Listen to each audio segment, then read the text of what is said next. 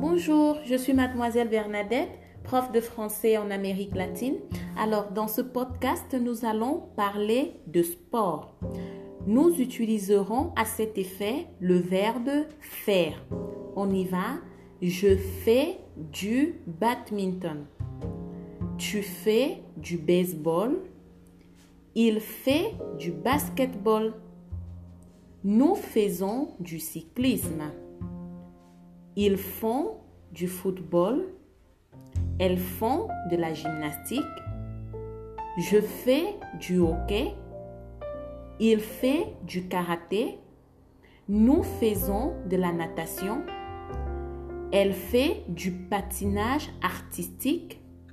Nous faisons de la planche à neige ou de la planche à roulettes.